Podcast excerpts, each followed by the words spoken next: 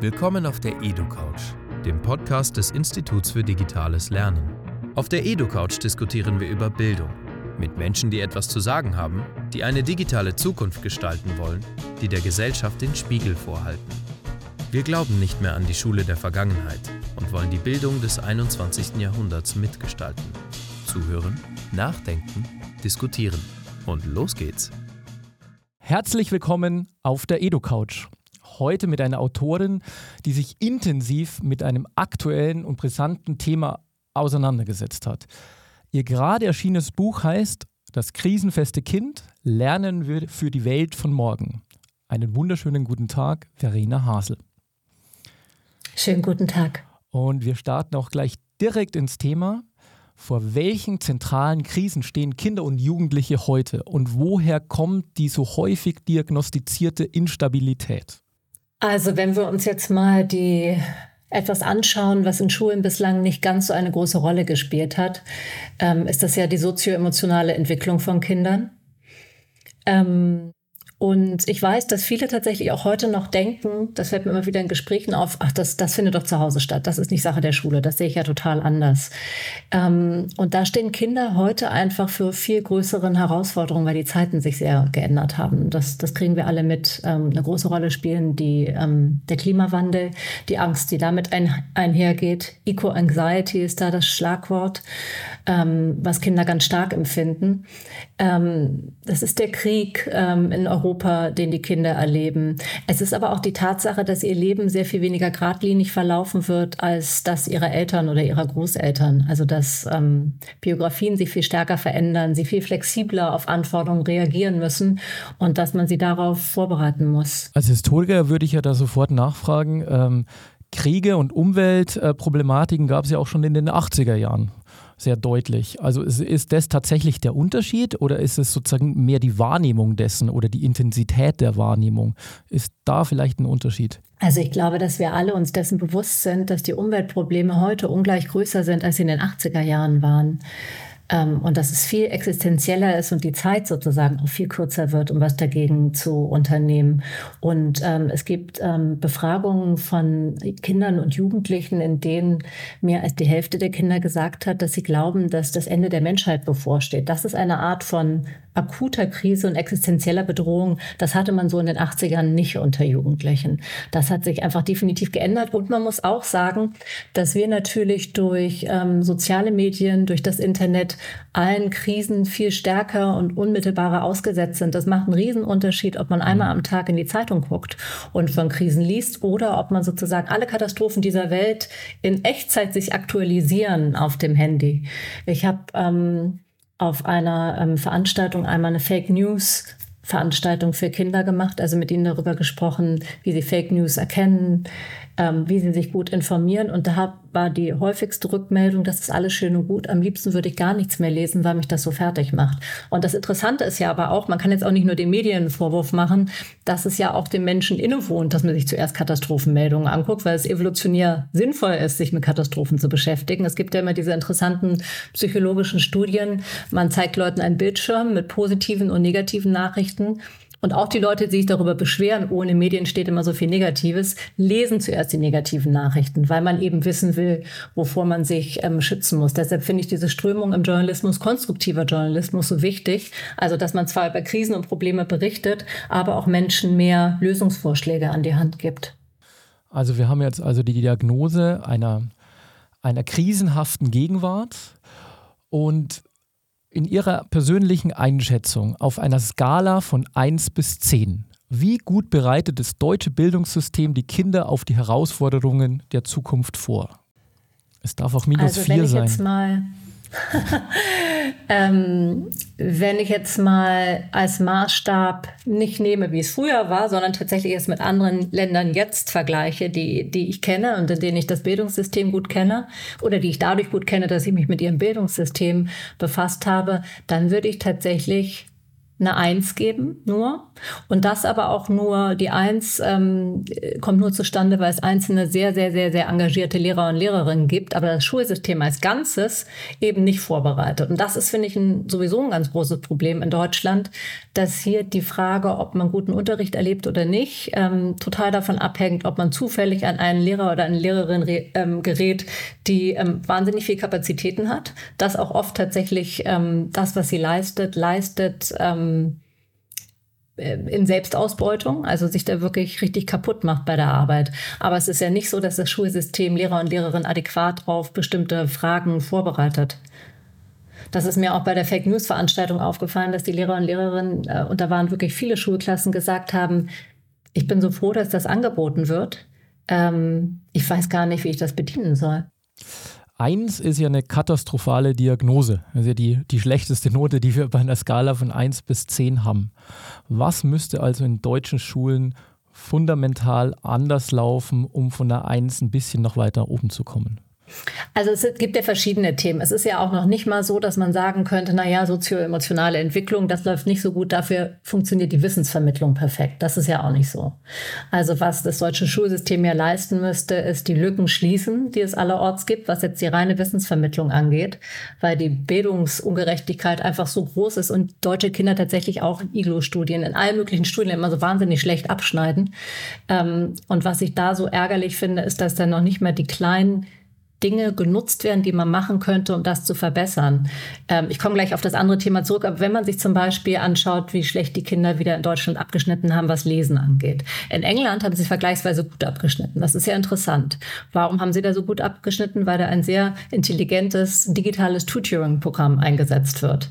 Ähm, das machen wir in Deutschland total wenig. Es gibt wirklich richtig gute Systeme, die man nutzen kann. Und da gab auch die äh, große Studie von John Hattie, diesem fantastischen Bildungsforscher, der immer diese diese Metastudie macht. Er hat eine Neuauflage seiner Studie gemacht und hat eben auch darauf hingewiesen, dass diese digitalen Systeme, die auch die Möglichkeit geben, direkt Feedback zu geben an Kinder, eine wahnsinnige Erleichterung für Lehrer und Lehrerinnen sein könnten, was ja gerade in Zeiten von Lehrermangel relevant ist und einfach auch gut für die Kinder, weil dieses sofortige Feedback ist eben wichtig fürs Lernen. So, das ist das eine. Das andere ist, dass sozioemotionale Entwicklung einfach in den Mittelpunkt gerückt werden muss. Und da müssen wir gewaltig umdenken, weil es da solche ja, Widerstände gibt, ähm, das zum Teil des Unterrichts zu machen. Und wir dürfen das aber auch nicht getrennt denken eigentlich. Ich habe es jetzt zwar getrennt formuliert, aber das gehört ja zusammen, weil die Fähigkeit, sich selbst zu regulieren, ähm, ist ja die Voraussetzung dafür, dass ich lernen kann. Also was jetzt wieder im Bildungsmonitor angesprochen wurde, dass Kinder so Schwierigkeiten haben, sich zu konzentrieren, dass sie unmotiviert sind, das sind ja im Kern alles Probleme der Selbstregulation. Als Selbstregulation beschreiben wir Psychologen die Fähigkeit, sich ein Ziel zu setzen, äh, sich zu überlegen, wie man das erreichen kann, dran zu bleiben, auch Widerständen einigermaßen gefasst zu begegnen und sich so durchzubeißen ähm, sich selbst nicht runterzumachen. Ähm, und ähm, ja, das ist, das ist ein ganz wichtiger Faktor für, für Erfolg im Leben und auch für Zufriedenheit. Und da muss man auch sagen, auch das ist noch nicht mal so schwer das Kindern beizubringen. In Finnland sind die sehr weit gegangen. Da gibt's äh, sozioemotionales Lernen, teilweise als eigenes Fach an den Schulen. Müssen die Schulen nicht machen, können sie aber. Aber ich finde, so weit muss man gar nicht gehen. Ich finde, sowas kann man auch wunderbar in anderen Unterricht integrieren. Ähm, und es gab, gab gerade vor kurzem eine ganz ähm, fantastische Studie. Das war, glaube ich, von der Uni Mainz und Uni Zürich. Die haben Erstklässlern ähm, fünf besondere Schulstunden zuteil werden lassen. Also das ist ja noch nicht mal so viel. Die Lehrer und Lehrerinnen wurden dafür geschult ähm, drei Stunden. Ich will mal sagen, der Aufwand ist nicht so groß. Ähm, das Material wurde ihnen zur Verfügung gestellt und da haben die Kinder etwa eine, etwas gelernt, das nennt man mentales Kontrastieren. Ich erkläre das mal kurz, weil der Begriff nicht bekannt ist. Ähm, gibt ja immer so diese Überlegung, entweder man ist Optimist oder Pessimist, also man glaubt, das Glas ist halb voll oder halb leer, aber so einfach ist es nicht. Ähm, die beste Strategie ist eigentlich eine Mischung aus beiden zu sein. Das heißt, man hat ein Ziel, man denkt, man kann es erreichen, man stellt es sich vor, man malt sich das aus, aus, wie großartig das sein wird, wenn man da angekommen ist. Und dann im zweiten Schritt stellt man sich all die Schwierigkeiten vor, die man auf dem Weg dahin haben kann. Dann ist man nämlich vorbereitet für sozusagen den Marsch ähm, und überlegt sich dann auch schon mal, wie man damit umgeht. Ähm, und dieses mentale Kontrastieren wurde den Kindern eben ähm, in fünf Unterrichtsstunden spielerisch äh, beigebracht. Und drei Jahre später hatten diese Kinder mit größerer Wahrscheinlichkeit eine Gymnasialempfehlung als die anderen. Ja, das ist ja mal ein ziemlich deutliches Ergebnis auf Grundlage von relativ wenig Input. Ich würde gerne noch mal genau, zu dem und das, das muss man sich eben, ja, das muss man sich klar machen, dass manchmal kleine Interventionen und ein kleines Umdenken ausreichen, um Großes zu bewirken. Auch wenn man mit Kindern viel mehr darüber spricht, was ein Growth Mindset ist. Also, dass man eben sich nicht, ähm, dass man nicht denkt, Intelligenz ist eine festgefügte Entität, an der man nichts ändern, an der man nichts ändern kann, sondern sich klar macht, wie viel man mit Anstrengungen erreichen kann. Da gibt es auch Studien, die zeigen ganz klar, dass man da unglaublich viel bewirken kann eine ganz tolle Studie, wenn ich die kurz schildern darf. Ähm, da war ähm, die Psychologin ähm, an, ähm, bei, bei Jugendlichen im naturwissenschaftlichen Unterricht und ähm, hat ihnen Geschichten mitgebracht. Also auch überhaupt nicht aufwendig. Über Einstein, Marie Curie und einmal eine Gruppe von Kindern hat diese typischen Heldenerzählungen bekommen, wie viel die erreicht haben, wie erfolgreich die waren. Und die andere Gruppe hat mehr über deren Schwierigkeiten gehört, wo sie mal gezweifelt haben, gezögert haben, sich nicht sicher waren. Und dann hat man diese Kinder nach Monaten wieder im Unterricht besucht. Und diejenigen, die von den Problemen dieser hervorragenden Wissenschaftler und Wissenschaftlerinnen gehört hatten, die hatten sich verbessert im Unterricht. Einfach nur, weil sie erfahren hatten, ähm, dass äh, selbst Leute wie Einstein ähm, manchmal an ihre Grenzen stoßen. Selbst Einstein. Grenzen stoßen, Sie haben vorher auch schon das äh, Stichwort selber genannt, Finnland. In Ihrem Buch spielt Finnland ja auch eine große Rolle. Ähm, äh, am, am, Beispiel von Finnland würde ich gerne ein bisschen konkret werden. Also was passiert im finnischen Schulsystem ganz konkret auf so einer praktischen Ebene auch anders und was hat es zur Folge? Wenn Sie da vielleicht mal ein, zwei Beispiele so ganz konkret bringen könnten für unsere Hörerinnen mhm. der EduCoach. Mhm. Mhm. mhm. Also ganz konkret, ähm, und ich spreche jetzt nur, nicht nur über sozioemotionale Entwicklung, das denken wir einfach immer mit gibt es ein verpflichtendes Vorschuljahr für alle Kinder. Und alle finnischen Lehrer und Lehrerinnen haben mir gesagt, ohne das könnten sie gar nicht den Unterricht machen, den sie machen, weil einfach viele Kinder, das ist die Realität, die sozioemotionalen Fähigkeiten nicht mitbringen, die sie brauchen für die Schule und sei es nur sich hinsetzen und jemandem zuhören. Und in diesem Schuljahr wird das Fundament gelegt. Das sind von Anfang an Psychologen und Psychologinnen vor Ort. Es gibt, sobald ein Kind dann in die Grundschule übertritt, gibt es eine Konferenz zu jedem Kind, sodass schon der Lehrer sozusagen vor Beginn der ersten Klasse weiß, welche Schwierigkeiten jedes Kind hat, weil sie eben sagen, Prävention oder frühe Hilfen sind so viel effektiver, als wenn man irgendwie Jahre später versucht, irgendwas zu reparieren, was dann einfach sich schon sehr, sehr dramatisch vielleicht entwickelt hat. Das ist ein großer Unterschied. Es ist ein ganz großer Unterschied, dass äh, die Kooperation von Lehrern und Lehrerinnen gefördert wird, wo es nur geht, dass Lehrer und Lehrerinnen totale Teamplayer sind ähm, und sich gegenseitig ganz viel unterstützen, dass zum Beispiel im Raum Helsinki, und das ist ja ein relativ großer Raum, Finnland ist ja in anderen Teilen gar nicht so dicht besiedelt, dass der, der Mittwochnachmittag festgelegt ist. Für alle Schulen ist das so festgelegt, dass, das, dass da Kooperationstreffen zwischen den Lehrern und Lehrerinnen stattfinden. Das macht, ein ganz andere, macht eine ganz andere Atmosphäre. Erst so ist auch der fächerübergreifende Unterricht möglich, den wir immer, das hören wir immer, dass Finnland das macht aber das ist ja nur möglich, wenn die Lehrer und Lehrerinnen ständig miteinander im Gespräch sind. Ähm, und das sind sie da eben. Der Beruf ist da, und das ist sozusagen ein weicher Faktor, der aber auch total wichtig ist. Äh, der Beruf des Lehrers oder der Lehrerin ist da wahnsinnig hoch angesehen. Es gab eine sehr schöne Umfrage unter Finnen und Finninnen, wen sie denn gerne heiraten würden, wenn sie sich den Beruf ihres Ehepartners aussuchen können. Da hat die Mehrheit gesagt, sie würden gerne einen Lehrer heiraten oder eine Lehrerin. Das wäre in Deutschland ja total anders. Hier sind Lehrer ja alles andere als beliebt ja, immer ganz weit unten. Und das äh, macht eben auch einen großen Unterschied, dass Leute das so wertschätzen, was diese Menschen für eine Arbeit leisten. Ähm, es gibt ein Fach in Finnland, was mich sehr beeindruckt hat. Das nennt sich Lebensberatung, wenn man das jetzt mal übersetzt. Ähm, oder das habe ich selber so übersetzt. Ich habe da keine deutschen Publikationen dazu gefunden. Und zwar ist es etwas, was ähm, die Kinder in Finnland gehen ja bis zur neunten Klasse zusammen zur Schule. Und das beginnt dann in der achten Klasse, teilweise auch schon in der siebten. Und ähm, da bekommen Kinder sozusagen in einem festen Fach Berufe vorgestellt. Man spricht mit ihnen über ihre Zukunft, was sie werden wollen, was ihre Vorstellungen sind, wie sie da hinkommen. Und das ist so wahnsinnig wichtig, wenn man die Bildungsungleichheit irgendwie ausgleichen will. Weil ansonsten haben ja Kinder als vorher immer im Kopf, was ihre Eltern machen. Und so erweitert sich das Spektrum total. Da werden dann, ich war in einer Schule, da wurden dann regelmäßig Leute eingeladen, die bestimmte Berufe ausüben. Ganz unterschiedlich. Ein Koch, eine Schauspielerin, ein Start-up-Unternehmer, die haben dann davon erzählt. Und ähm, nach der neunten Klasse können sich ja Kinder in Finnland bewerben, aufs Gymnasium zu wechseln und da dann einen Gymnasialabschluss zu machen, also das Abitur. Aber an jeder Schule gibt es eben den Menschen, der Lebensberatung unterrichtet, der auch dafür zuständig ist, den Kindern bei diesem Übertritt zu helfen, also mit ihnen die Bewerbung vorzubereiten, damit es nicht darauf ankommt, ob sie zu Hause Eltern haben, die das machen. Und natürlich muss man auch sagen, es gibt trotzdem Ungleichheit, aber dadurch kann die so ein bisschen ausgeglichen werden. Und dann ist eben ein großer Unterschied, dass dieses sozioemotionale Lernen so eine große Rolle spielt. Also so groß, wie gesagt, dass manche Schulen beschlossen haben, daraus ein Fach zu machen. Da würde man in Deutschland jetzt sagen, das geht aber nicht. Was ist denn dann mit anderen Fächern? Da muss ja woanders gekürzt werden. Und da denke ich mir immer, das ist so deutsches Denken.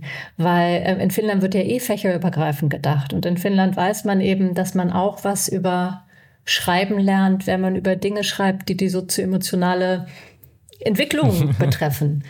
Ähm, ja, und ähm, da gibt es auch keinen Hickhack zwischen den Lehrern, wenn es darum geht, wer eine Stunde abgibt, weil jeder weiß, dass man in allen Fächern alles lernen kann. Also oder sozusagen, dass auch wenn man sich mit solchen Inhalten beschäftigt, man sich auch gleichzeitig mit Kunst oder Mathematik beschäftigen kann. Ich habe eine ähm, sehr schöne Stunde gesehen, da ähm, haben die Kinder Kunstwerke gezeigt bekommen und ähm, zwei verschiedene und ähm, sehr bekannte Kunstwerke von Miro und Mondrian und sollten dann ein Essay darüber schreiben, was ich empfinde, wenn ich diese Kunstwerke betrachte. Das ist ja, es ist Kunstunterricht. Aber es ist äh, auch Schreibunterricht und es ist natürlich auch eine Übung in Introspektion. Das ist ja teilweise nur ein bisschen andere Formulierung. Also man muss ja nicht nur bei Kunst darüber sprechen, wann ist die entstanden, welche Jahreszahlen spielen eine Rolle, welcher Kunstrichtung gehört das an, das machen die auch. Aber sie gehen eben noch einen Schritt weiter. Sie sprechen über Emotionen. Das heißt, an sich ähm, würden wir schon relativ gut verstehen, wie die Schule der Gegenwart funktionieren sollte, wenn wir nach Finnland schauen und müssten eigentlich nur das tun, was die Finnen jetzt gerade schon tun und wären viele Schritte weiter. Würden Sie dieser Aussage zustimmen? Ja, der würde ich zustimmen. Es ähm, ist aber auch einfach, wir könnten auch manchmal nach Hamburg gucken. Also Hamburg macht echt viele Dinge ganz schön gut, wirklich. Ja. Und was ich als Psychologin so beklagenswert finde, also was, was Hamburg ja zum Beispiel hat, ist dieses Leseband. Ähm, das ist ja manchmal so idiotisch. Man hat festgestellt, deutsche Kinder können so schlecht lesen. Trotzdem wird hier im internationalen Vergleich in der Schule viel weniger gelesen als in anderen Ländern. Und Hamburg hat ja dieses Leseband, was besagt, dass man 20 Minuten am Tag ähm, liest. Und ich verstehe überhaupt nicht, warum warum das nicht schon seit Jahren in allen Bundesländern so ist. Das ist eine Katastrophe. Aber was ich als Psychologin immer besonders ärgerlich finde, ist, dass ähm, in der Psychologie ja wirklich viel zum Thema Lernen, Kognition, Kreativität geforscht wird. Ne? Es liegt eigentlich alles auf den Tisch oder den Schubladen oder steht in Papers. Ähm, teilweise sind die Studien auch schon sehr, sehr alt, indem man bestimmte Sachen rausgefunden hat, die total relevant sind fürs Lernen. Und trotzdem ist es so, dass wir in Deutschland über Dinge diskutieren, die am Ende gar nicht so wichtig sind. Also sowas wie jahrgangsübergreifendes Lernen. Kann man machen, kann man sein lassen. Daran entscheidet sich nicht, ob ein Schulsystem gut ist oder nicht. Aber die wirklich wichtigen Sachen, die ignorieren wir. Und das will mir einfach nicht in den Kopf, weil wir ja von uns selber immer denken würden, also ich würde denken, dass die Deutschen von sich selbst denken, sie sind rational, sie ähm, sind der Wissenschaft verschrieben, aber das ist tatsächlich überhaupt nicht der Fall. Und das macht mich ehrlich gesagt manchmal Nein, ein bisschen wir haben, fertig. Wir haben schon seit langem kein Erkenntnisdefizit mehr, sondern nur noch ein Umsetzungsdefizit. Ja. Vielleicht hat es was mit den ja. Verteidigung von politischen Pfründen in 16 Bundesländern zu tun oder andere Themen. Aber an der ja. mangelnden Erkenntnis kann es nicht liegen. Ja, kann ich dafür mal einmal ein Beispiel geben? Unbedingt. Also, weil ich finde ja, ich finde ja die, diese Untersuchung von John Hattie, den ich schon erwähnte, der Bildungsforscher, der lustigerweise aus Neuseeland stammt, ist ja auch ein Bildungssystem, mit dem ich mich befasst habe, aber der lebt inzwischen da gar nicht mehr, aber der hat ja eine unglaubliche Metastudie gemacht. Ähm, was, was sind eigentlich die Faktoren, damit ein Kind gut lernt? Unglaublich, mit 250 Millionen ähm, Schülern und Schülerinnen. Unglaublich, ähm, unglaubliches Material, 138 Faktoren hat er ermittelt. Ganz weit oben ist etwas, ähm, was eine bestimmte Art ist, äh, Kinder zu bewerten. Ähm, und da kommen wir an einen wichtigen Punkt. Also wir haben in Deutschland ja so eine merkwürdige ähm, Tendenz, ähm, Tests und Zensuren gleichzusetzen. Ähm, und ähm, das wird in Finnland zum Beispiel total anders gemacht. In ähm, Finnland werden Tests eingesetzt, um den Lernerfolg zu erhöhen. Ähm, nicht um Kinder zu überführen, dass sie nicht gelernt haben, sondern sie werden eingesetzt, weil man weiß, wenn man einen Test macht, holt man das Gelernte nochmal aus dem Gedächtnis hervor. Und so festigt sich das. Ähm, und äh, je häufiger man etwas reproduziert, desto besser kann man es sich merken. Und man kann es sich eben viel besser merken, wenn man es niederschreibt oder selbst reproduzieren muss, als wenn man das einfach immer wieder liest. Ähm, da sind Tests also auch nicht so mit Angst besetzt. Und sie finden auch ehrlich gesagt relativ oft statt, fand ich im Vergleich zu Deutschland. Aber sie werden auch gar nicht unbedingt benotet. Oder wenn, dann benotet das Kind sie selber, damit ein Kind einfach eine gesunde Selbsteinschätzung entwickelt. Ähm, hier passiert ja was ganz anderes. Hier gibt es diese einzelnen sehr hochgehängten Klassenarbeiten und dann am Ende die Note. Und Tests sind eigentlich auch meist mit Noten verbunden. Dabei ist das genau der falsche Weg.